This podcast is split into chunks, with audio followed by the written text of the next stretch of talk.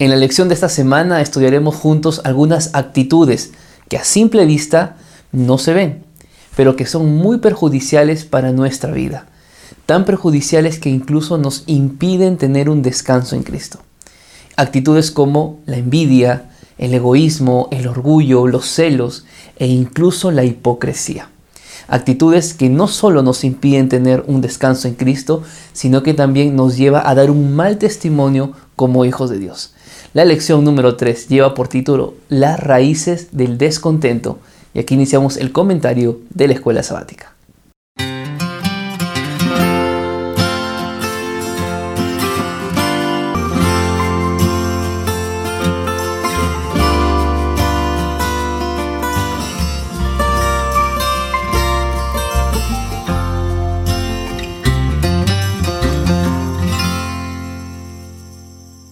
Bienvenidos queridos amigos al canal de YouTube. Una alegría poder estar juntos nuevamente para estudiar la Biblia a través de la escuela sabática. Yo soy el pastor Antonio Araujo y estoy muy contento que me acompañes en este día. Si me visitas por primera vez ya sabes que puedes unirte a mi canal suscribiéndote. Suscríbete, activa la campanita para que puedas recibir cada notificación de las nuevas cosas que iremos colocando en este canal. Quiero recordarte también e invitarte. Esta semana es una semana muy especial porque estaré realizando una serie de evangelismo titulado El Restaurador. Porque el único que puede restaurar nuestra vida es Cristo Jesús. ¿Te gustaría participar? ¿Te gustaría invitar a tus amigos a que puedan unirse? Bueno, yo te espero del día lunes al día viernes a las 8 de la noche, hora de Perú, a través de las páginas de Nuevo Tiempo Perú y Radio Nuevo Tiempo, allí en Facebook y también en YouTube. Así que acompáñanos, participa y que también pueda Dios tocar tu corazón. Además, estaremos regalando, obsequiando un curso bíblico maravilloso. Así que te espero a partir del día lunes. La lección de esta semana es una lección muy importante que tenemos que tomar en cuenta. Actitudes que nadie ve porque están en la mente, están en nuestro corazón, pero que pueden tener mucho dolor a la iglesia, a la familia e incluso puede alejarnos de Cristo. Así que empecemos con nuestro comentario día por día. Empezamos el estudio con el día domingo de la lección. Vamos a abrir la Biblia en el libro de Mateo, capítulo 10, versículos 34 al 39. Jesús causa división. ¿Cómo Jesús causaría división si Jesús es el príncipe de paz? La división va contra la paz. Vamos a ver qué nos dice el texto bíblico. No penséis que he venido a traer paz a la tierra. No he venido a traer paz, sino espada. Quizá esas palabras pueden causarnos un poco de intriga, duda con respecto al ministerio de Jesús. Porque Jesús vino a buscar y a salvar lo que se había perdido. ¿Cómo entonces podría Jesús venir a traer espada y no paz? Bueno, lo primero que tenemos que saber es el contexto. Aquí Jesús está hablando de lo que cuesta ser un discípulo de Él.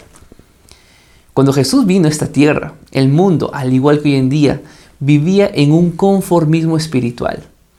Todos se llevaban bien y todos vivían bien porque estaban conformes con su vida espiritual. Y quizá tú estás en tu zona de confort espiritual. Tú sientes que ya estás listo para ir al cielo que no hay ningún pecado que tengas que confesar, ni ninguna actitud que tengas que cambiar. Entonces Cristo viene y Cristo te dice algo que mueve tu vida, que mueve esa paz que tenías, aparente paz, y te hace ver algo que tú no sabías, pero que es necesario para que cambies. Cuando Jesús dice que Él viene a traer, a traer espada, es porque la palabra de Dios es como una espada de doble filo, que penetra el alma. Es decir, Cristo vino a romper preconceptos, en la paz de algunos paradigmas que hacía que la gente viva estática su vida espiritual. Por eso Cristo viene y habla de que ser un discípulo no es fácil. Por más que la gente te diga que es sencillo, no es fácil. Y mira lo que Jesús dice a continuación. Porque he venido a poner enemistad al hombre contra su padre, a la hija contra su madre y a la nuera contra su suegra. Así que los enemigos del hombre serán los de su casa. Esto es una realidad. De repente tú conoces a alguien o es tu experiencia Desde el día que te entregaste a Cristo, tu familia te dio la espalda. Ahora tu familia te ve como alguien rebelde, como algo ridículo, como un loco, una loca, porque tú tomaste una decisión de ser un discípulo. Y ser un discípulo tiene un costo. Y tú estás asumiendo ese costo. Pero los enemigos están en tu casa. Entonces Jesús no dijo algo que era irrazonable. Dijo algo que pasa en la actualidad. Pero no solamente eso, sino que Jesús agrega y dice, el que ama a padre o a madre más que a mí, no es digno de mí. Y el que no toma su cruz y sigue en pos de mí, no es digno de mí. Aquí Jesús tampoco está en contra de que tú eh, te rebeles contra tus padres. No está a favor de que, de que te rebeles contra tus padres. Jesús no está hablando de eso. Sino que lo que Jesús quiere decir es que el amor a los padres nunca debe impedir que tú seas obediente a Dios. Tú puedes amar a tus padres, pero si tus padres te invitan a que tú rompas principios de la Biblia, tú tienes que colocar a Dios en primer lugar y no a tus padres. Porque ser un discípulo de Cristo significa tomar la cruz. Y tú dirás, ¿y qué, ¿y qué es tomar la cruz? Tomar la cruz, recuerden, la cruz en el tiempo de Jesús era sinónimo de vergüenza. La cruz en el tiempo de Jesús era sinónimo de ridiculez. Solamente los malhechores tenían o, o, iban a una cruz antes de morir. Los ladrones, los asesinos. Era el peor castigo que un ser humano podía recibir. Hoy en día cargar la cruz significa incluso cargar con las burlas de los demás. Cargar con aquellas amistades que se rompieron porque tomaste la decisión de entregarte a Cristo. A eso se refiere Jesús cuando dice que vendría a causar división, a quitar esa paz. Porque no es la paz del mundo la que tú necesitas. La paz que tú necesitas es la paz de Dios. Esa paz que te produce armonía. Esa paz que te produce la, correcta vida que Él anhela para ti. La paz de Dios que tú necesitas es la que te va a llevar a cambiar tu carácter, a quitar actitudes negativas y a estar listo y lista para la patria celestial. Entramos ahora el día lunes de la lección y hablemos del egoísmo. El egoísmo quizá nadie lo ve físicamente. Sin embargo, a través de nuestros actos y de nuestra vida mostramos esta actitud pecaminosa. El egoísmo, ¿qué es el egoísmo? En algunos diccionarios, el egoísmo es sinónimo de la avaricia. ¿Y sabes qué es la avaricia? La avaricia es el deseo desmedido por cosas materiales. Interesante, ¿no? Lamentablemente, el, pecado del egoísmo es tan profundo que por egoísmo muchas personas han perdido su hogar. Por egoísmo muchas personas han destruido su familia, han acabado con su vida profesional. Porque lamentablemente el egoísmo es un pecado tan profundo que cuando el Espíritu Santo quiere trabajar, no puede. No puede no porque no quiere, sino porque el egoísmo te hace creer que tú puedes hacer todas las cosas por ti mismo. Hay una parábola que Jesús contó, una parábola bajo una historia que pasó en aquel momento cuando él estaba con sus discípulos y con la gente. Vamos a ver esta historia. Está en el libro de Lucas capítulo 12, versículo 13 en adelante. Dice lo siguiente. Le dijo uno de la multitud, Maestro, di a mi hermano que parta conmigo la herencia. Y, el, y Jesús le dijo, Hombre, ¿quién me ha puesto a mí sobre juez o partidor? Y Jesús dijo otra vez, Mirad, guardaos de toda avaricia, porque la vida del hombre no consiste en la abundancia de los bienes que posee. La vida del hombre no consiste en la abundancia de los bienes que posee. Interesante. Cristo no dice que no tenemos que tener ningún bien material, pero hay mucha gente que vive únicamente para conseguir bienes materiales. Quizá tú dirás, pero pastor, yo trabajo para dar lo mejor a mi familia, para dar la mejor casa, para, que para tener la mejor sala, el mejor televisor, darle un mejor colegio a mi hijo. Y yo entiendo que seas una persona sincera. Pero yo estoy seguro que tu familia te quiere en la casa y no fuera de ella. Que consigas las cosas, sí, pero no que vivas para eso. Porque al final esa cama, esa sala, ese televisor hermoso que tienes no va a educar a tus hijos. No va a pagar el tiempo que ellos desean que tú estés a su lado. Hay un detalle en esta historia. Porque según Deuteronomio 21:17, cuando un padre moría, la herencia era repartida entre todos los hijos. Lo que significa que este hombre que vino a Jesús tenía herencia. El problema es que, según la ley de Moisés, el hermano mayor recibía doble porción de la herencia y el hermano menor solo una pequeña porción. El problema no era que el hermano no quería darle la herencia a su hermano menor, sino que el hermano menor quería más de lo que le correspondía. ¿Y cómo se llama eso? Avaricia. Se llama egoísmo. Por eso Jesús le dijo, no te preocupes por las cosas de este mundo. Deja de hacer tesoros en la tierra. Es interesante porque el egoísmo causa ceguera espiritual. El egoísmo causa ceguera incluso en el hogar. No te das cuenta. Tú crees que estás haciendo correctamente, pero lo que no sabes es que estás descuidando a tu familia, que tu hogar se está destruyendo. Tú piensas que estás bien, pero te estás peleando con tus amigos en el trabajo, por egoísmo, por conseguir más. El egoísmo lo que hace es llevarnos a preocuparnos únicamente por las cosas materiales. Ahora yo te pregunto, ¿está afectando el egoísmo, está afectando la avaricia en, en tu vida? Es interesante porque Jesús contó incluso una parábola que dice lo siguiente. La heredad de un hombre rico había producido mucho. Y él pensaba dentro de sí y decía, ¿qué haré? Porque no tengo dónde guardar mis frutos. Y él dijo, haré lo siguiente, derribaré mis graneros y edificaré graneros más grandes, y allí guardaré todos mis frutos y mis bienes. Y diré a mi alma, alma, muchos bienes tengo, para muchos años. Descansa, come, bebe y regocíjate. Y Jesús dijo, necio, esta noche vienen a pedirte tu alma, y lo que has guardado, ¿de quién será? ¿Verdad? Estás preocupado por comprar tantas cosas y te has descuidado de hacer tesoros para el cielo. La pregunta es, ¿cómo está afectando tu egoísmo, tu avaricia en tu relación con Dios?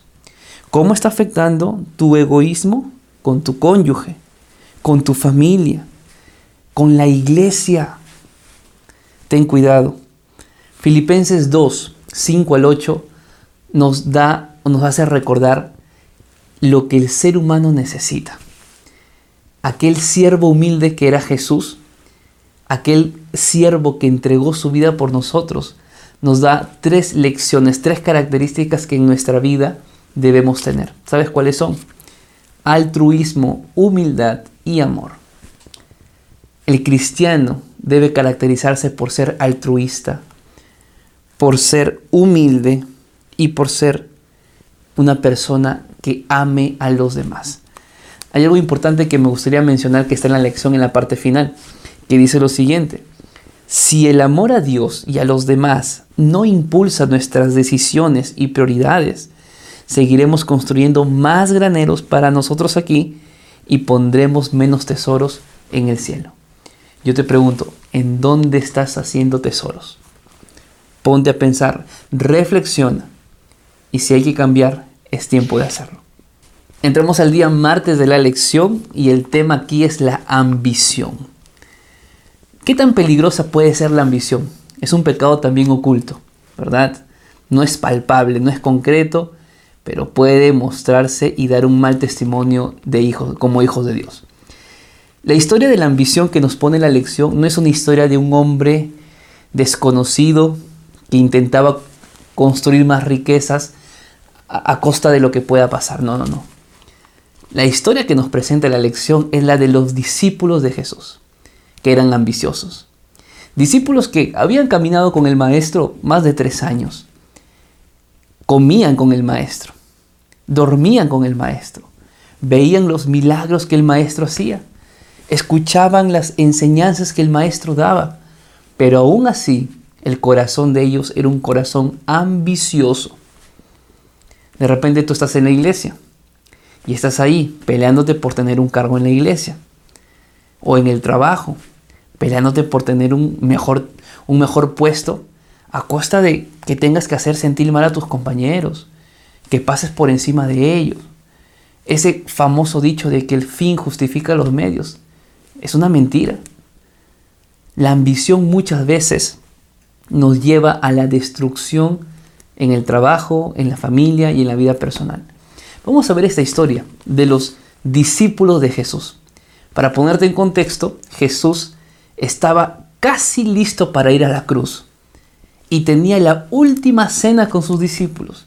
Era el mejor momento para que los discípulos reafirmaran su amor por Jesús y el mejor momento para que los discípulos reafirmaran su compromiso de cumplir la misión. Sin embargo, nada de esto pasó. Vamos a ver la historia. Allí en el libro de Lucas 22, versículo número 14 en adelante. Dice así, cuando era la hora, se sentó a la mesa él con los apóstoles. Estaban en la mesa, listos para la Pascua. Y en el versículo 15 dice, cuánto he deseado comer con vosotros esta Pascua antes que padezca. Jesús tenía todo el deseo de que esa Pascua sea una Pascua especial. Era la última con sus amigos, era la última con sus apóstoles. La mente de Jesús tenía grandes planes para ellos, pero la mente de ellos no tenían en plan servir a Jesús como Jesús deseaba. Y hay algo interesante que pasa. En el versículo número 21, Jesús dice lo siguiente pero la mano del que me entrega está conmigo en la mesa. Aquí claramente se habla de quién? De Judas, el que lo entregó. La ambición de Judas llevó a entregarlo a, a entregar a Jesús. Pero aún peor, la ambición de Judas llevó a Judas a la muerte. Quizá tu ambición no solamente esté destruyendo tu familia, sino que te está llevando a endeudarte, y mucha gente se mata, se suicida por las deudas. Pero no solamente es eso. Miren qué más aconteció. En el versículo número 23. Entonces ellos comenzaron a discutir sobre quién de ellos sería el que habría de hacer esto. Bueno, hasta ahí nadie sabía que era Judas.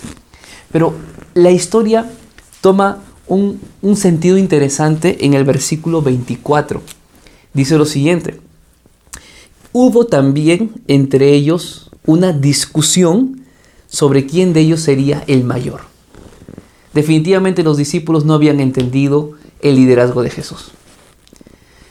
Los líderes que Cristo necesita en este tiempo son líderes humildes y que sirvan a los demás. Tener una posición de liderazgo no es hacer que los demás nos sirvan, sino es tener un mejor lugar para servir mejor a las personas. Es interesante porque los discípulos comenzaron a discutir quién de ellos debería sentarse a la derecha y a la izquierda de Jesús. Yo imagino por ahí un Santiago que decía, pero yo estuve en la transfiguración, yo tengo ventaja. De repente apareció por ahí un Juan que decía, pero yo soy el discípulo amado. Él me ama más a mí que a todos. Y por ahí apareció un Pedro que de repente dijo, pero a mí me encargó a los, 12, a los 11 de ustedes. Yo, yo soy el líder aquí. Y comenzaban allí a discutir quién de ellos sería el mayor. Qué triste. Jesús a punto de entregar su vida por ellos y ellos discutiendo sobre quién sería el mayor. No es solamente eso, de hecho la palabra discutir en el idioma griego implica que ellos tenían argumentos para hacerlo. Es decir, uno decía, pero yo hice tres cosas, yo merezco ser el mayor. Por ahí aparece otro y decía, pero yo hice cinco, Interesante. Cómo la ambición los llevaba a lentamente alejarse del cumplimiento de la misión. Lentamente a olvidar su propósito en esta tierra. Y peor aún, olvidarse ser como su maestro. Ten cuidado que tu ambición te lleve a destruirte. Ten cuidado que tu ambición te lleve a ser alguien que Dios no desea y que incluso hagas que las demás personas se alejen de Dios por tu mal testimonio. Lamentablemente, sus disputas y las luchas internas de los discípulos arruinaron un momento de perfecta comunión que nunca se iba a repetir. Pero bueno, la misericordia de Dios es muy grande. Y aún así, Jesús nunca los abandonó. Y Jesús nunca te va a abandonar. Pero tienes que dejar esa ambición de lado. Bien, entramos ahora al día miércoles de la lección. Hipocresía. ¿Qué es la hipocresía? Bueno, hipocresía no es solamente cuando alguien te saluda, te da un beso y te felicita y luego a espaldas está hablando mal de ti. La hipocresía va más allá. Y la hipocresía es tan fuerte y es tan peligrosa que Cristo tenía misericordia por los por los pecadores, por los ladrones. Jesús tenía misericordia por las prostitutas, por los recaudadores de impuestos. Pero Jesús no era condescendiente con los hipócritas. ¿Sabes por qué? Vamos a verlo ahorita, en este momento, aquí, en la lección buscando Mateo 23. Y vamos a ver por qué Jesús tenía cierto problema con los que eran hipócritas. De hecho, la hipocresía más grande se ve en la vida espiritual y lamentablemente se refleja en la iglesia en muchas ocasiones. Vamos a ver Mateo capítulo 23 y vamos a leer qué nos dice del versículo 1 en adelante. Jesús habló a la gente y les dijo, en la cátedra de Moisés se sientan los escribas y los fariseos. Bueno, Jesús siempre relacionó la hipocresía con los escribas, con los fariseos. De hecho, hoy en día hay expresiones como no seas un fariseo, pero a veces no entendemos el por qué. Ahora vamos a recordarlo. Miren, ¿qué dice el versículo 3? A partir del versículo 3, Jesús comienza a dar características de un hipócrita. Así que vamos a verlas. Así que todo lo que os digan que hagáis o que hagáis, guardadlo y hacedlo. Pero no hagáis conforme a sus obras, porque dicen pero no hacen. Una característica del hipócrita es que ellos dicen muchas cosas, pero nada de lo que dicen ellos hacen. ¿Por qué? Porque son hipócritas. Así de sencillo. Versículo 4.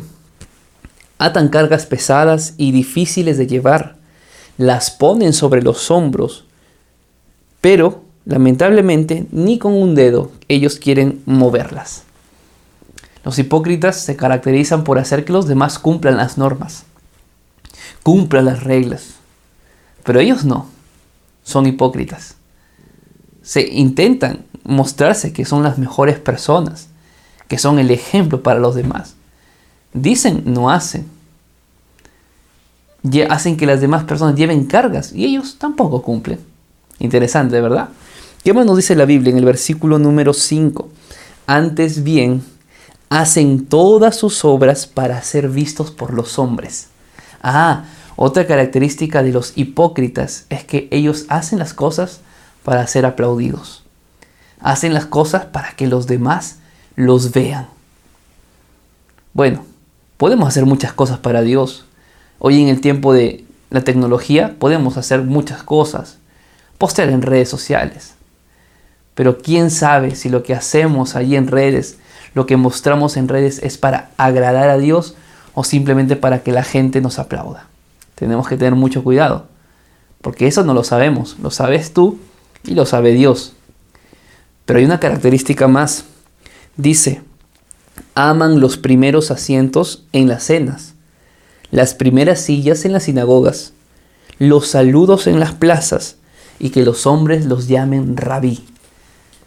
Es decir, ellos iban a la plaza para que la gente los vea y les digan rabí, porque rabí era un título muy especial. Rabí es maestro. Y en aquel tiempo, ¿quién no deseaba ser llamado un maestro? El problema no es ser un maestro. El problema es que ellos simplemente buscaban las plazas para que la gente los llame de maestros y su orgullo empiece nuevamente a crecer. Interesante. La hipocresía es un pecado muy grave. Te das cuenta que aquí la hipocresía no es hablar mal de alguien. Aquí la hipocresía se refleja en la vida cristiana. Cuando queremos que todos sean como yo porque yo ya cambié. No, no funciona así. Tú aprendiste, tú cambiaste porque tú ya maduraste. Hay personas que están en el proceso también de madurar y algún día ser como tú, en el mejor de los casos. No tienes que apresurar a que los demás sean como tú porque tú ya eres, ya eres así, de una forma. No. Lamentablemente la hipocresía es un pecado muy grave. Y podemos acá sacar más lecciones, pero en resumen, los hipócritas hacen reglas difíciles o ponen reglas difíciles. Número dos, los hipócritas imponen esas reglas a los demás. Número tres, ellos no las guardan. Y cuatro, lamentablemente llevan a las personas a la perdición.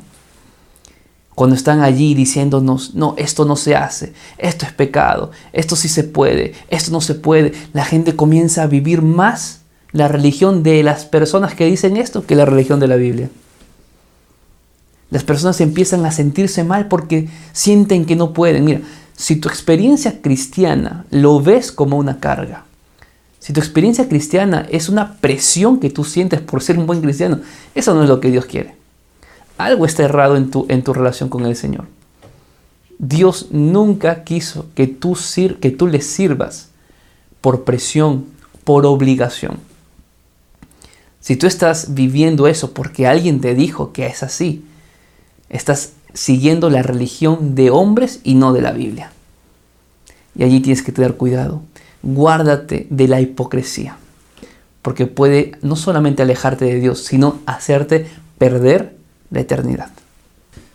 Muy bien, llegamos al día jueves de la lección y el tema aquí es la ansiedad. ¿Y cómo erradicar la ansiedad? Empecemos hablando y definiendo qué es la ansiedad. El diccionario nos da dos definiciones. Número uno, la ansiedad es la inquietud excesiva. ¿Te ha pasado? Estás inquieto por algo que ha, sucedido y no puedes dormir. Eh, no puedes estar tranquilo en el día. Estás muy inquieto. Otra definición es que la ansiedad es la extrema inseguridad. Estás inseguro. Causa ansiedad. No sabes cómo te vas a presentar a la entrevista de trabajo. No sabes cómo vas a resolver el problema que tienes. No sabes cómo decirle a Dios el pecado que estás ocultando. Sientes inseguridad. ¿Sabes? En la Biblia hubo un grupo de personas que tuvieron una inquietud excesiva y una inseguridad extrema. Los discípulos de Jesús nuevamente. ¿Sabes cuándo? Cuando Jesús estaba a punto de irse al cielo o decirles que Él se iba al cielo. Ellos comenzaron a tener mucha inquietud y mucha inseguridad porque la pregunta era, ¿y ahora quién va a estar con ellos? ¿Quién los iba a acompañar? El maestro había estado tres años. ¿Por qué él tendría que irse? ¿Qué sería ahora de ellos? Bueno, Jesús dio unas palabras de ánimo a los discípulos. Son palabras de ánimo que Dios te da también a ti en este día. Si hoy te sientes inquieto, inquieta, angustiado, preocupado o incluso inseguro. Bueno, ¿qué palabras dio Jesús? Vamos a ver en la Biblia Juan 14, 1 en adelante, que dice lo siguiente, no tengan miedo, creed en Dios, creed también en mí. Lo que Cristo nos dice en este día es, no tengas miedo, pero no es una forma de que puedes elegir tener o no tener miedo. Es un imperativo. El verbo es un, verbo presente imperativo. Mejor dicho, ahora no tengas miedo. Y si lo lees de aquí a una semana, ahora no tengas miedo. Y si lo lees de aquí a cinco minutos, en este momento no tengas miedo, porque es un verbo presente. No tienes que tener miedo. ¿Y sabes por qué? Porque Dios está a tu lado. De repente le tienes miedo a la muerte, a la enfermedad. Le tienes miedo a que tengas que volver a tu país. De repente le tienes miedo al trabajo que ahora tienes. Yo no sé qué miedo puedas tener en el día de hoy, pero lo que Cristo te dice es, no tengas miedo, cree en Dios, cree en Cristo Jesús. Y esas palabras fueron para los discípulos estaban de miedo. Jesús les dijo, no tengan miedo, yo voy a ir al cielo, voy a preparar unos lugares y voy a volver. Y cuando yo vuelva los voy a tomar y los voy a llevar para que estén conmigo. Por eso, el sufrimiento, el dolor que hoy podamos vivir es momentáneo, es pasajero. El miedo que hoy tú puedas sentir no va a ser para siempre. El dolor que hoy tú puedas tener no va a durar mucho tiempo. ¿Por qué? Porque Cristo te ofrece la paz. Cristo te ofrece un contentamiento. Cristo te ofrece estar libre de lo que hoy te puede hacer daño. La pregunta es, ¿cómo me puedo liberar de la ansiedad? ¿Cómo puedo erradicar de mi corazón, de mi mente, la ansiedad? Bueno, la respuesta está en el versículo 6 y dice lo siguiente. Y Jesús dijo, yo soy el camino, la verdad y la vida. Nadie viene al Padre sino por mí. Es decir, para superar la ansiedad, el punto de partida es Cristo Jesús. No intentes superar algún problema que tienes si no vienes a Cristo Jesús. Número dos, cuando nosotros nos sentimos heridos, cansados, agotados, desanimados, Él es la vida. Por eso tienes que ir a Jesús porque Él es la vida. Y no solamente Él desea darte una vida plena y una vida feliz en esta tierra sino que Él anhela darte la vida eterna, donde no habrá más muerte, ni dolor, ni sufrimiento, porque todo va a ser hecho nuevo. Lo que Cristo nos dice es que Él está preparando un mejor lugar para nosotros. La clave, la clave en todo esto es acudir a Dios en nuestra debilidad. No es, no es ningún problema que en algún momento sientas angustia. No es ningún problema que en algún momento sientas preocupación. El problema es cuando vives angustiado, cuando vives ansioso, cuando vives deprimido. Eso ya es sinónimo de que tú no confías en el Señor. Y eso no puede pasarte. En conclusión, mis queridos amigos, la lección de esta semana nos hace recordar algunas actitudes que no se pueden palpar, pero que está dentro de nuestro corazón que está dentro de nuestra mente y que nos destruye, que destruye la familia, que destruye la iglesia y destruye nuestra vida espiritual. Pecados como el orgullo, como la envidia, la ambición y aún peor la hipocresía. De todos estos, Dios es capaz de liberarnos. Tú no vas a poder. Dios sí puede porque Él es el Todopoderoso, Él es el Omnipotente. Si quieres ser liberados, Jesús es el camino. Él es la verdad. Él es la vida. Lo que necesitas en esta semana es a Cristo Jesús en tu vida y, que a través de vivir al lado de Cristo, ya erradicando estos pecados, puedas descansar en Cristo, como Él anhela y como tú lo necesitas. Que Dios te bendiga. Nos vemos la siguiente semana.